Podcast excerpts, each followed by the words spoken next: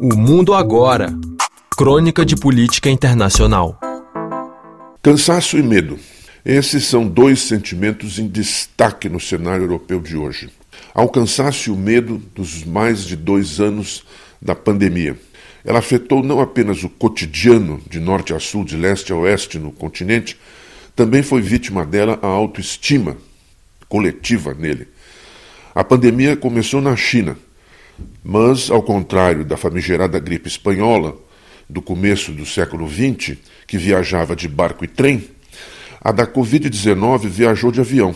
Também ao contrário daquela gripe, cujo noticiário, digamos, viajava nas páginas de jornais predominantemente, a Covid espalhou-se meteoricamente pela internet, pela televisão, pelo rádio, pelas redes sociais. Pela sua situação geográfica entre a América, a África e a Ásia, englobando até mesmo a distante Oceania, a Europa tornou-se o hub da pandemia, o ponto de convergência e conexão de onde, pelas linhas aéreas, ela se disseminou pelo mundo. A somar-se a este cansaço e medo endêmicos diante da doença, vieram agora o cansaço e o medo diante da guerra na Ucrânia, que de momento parece não ter horizonte nem fim à vista. A situação econômica já entrara complicada neste ano de 2022 e, desde o começo do conflito, só fez piorar. A inflação galopa solta pelo continente, atingindo recentemente uma estimativa média de 7,5% anuais. Há quem preveja até que ela possa chegar a 10% ou mais. Uma catástrofe para um continente que até pouco se orgulhava de ter uma inflação próxima de zero. A cifra, no entanto, ao mesmo tempo que é reveladora, pode ser enganadora também porque o índice inflacionário se distribui desigualmente conforme os produtos que englobe. Na espiral inflacionária despontam os preços dos alimentos e da energia, com seus reflexos nos transportes e outras áreas do cotidiano, como os remédios, por exemplo.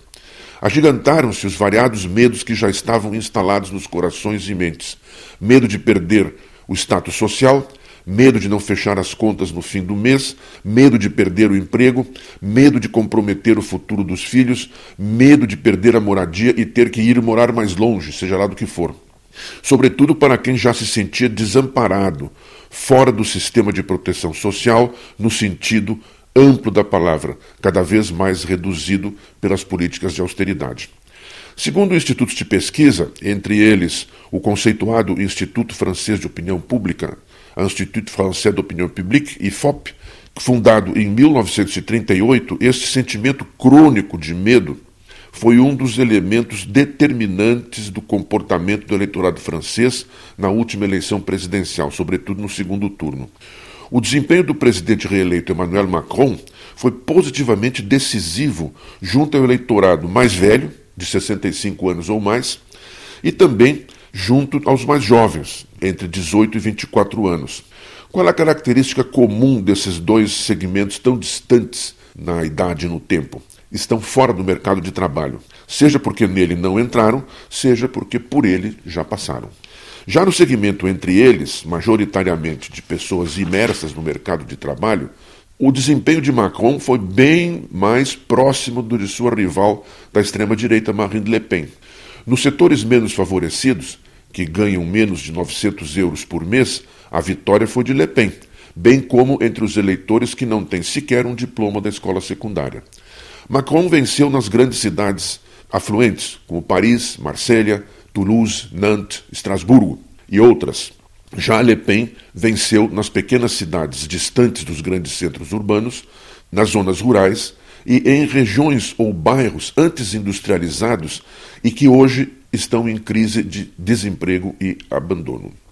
As pesquisas também detectaram uma migração significativa de votos dados no primeiro turno ao candidato de esquerda, Jean-Luc Mélenchon, para Marine Le Pen, da extrema-direita, no segundo.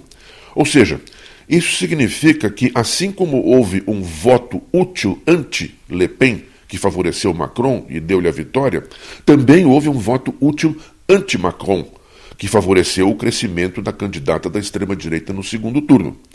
Uma parte do eleitorado, nesse turno, identificou Macron como o candidato dos mais ricos e dos abonados.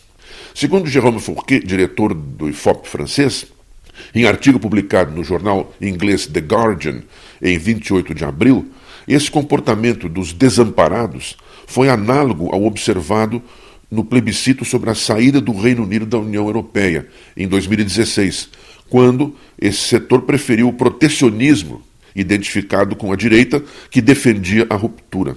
Ou mesmo também esteve ele presente mesmo na eleição presidencial norte-americana no mesmo ano, 2016, que levou o arquiconservador Donald Trump à Casa Branca em Washington.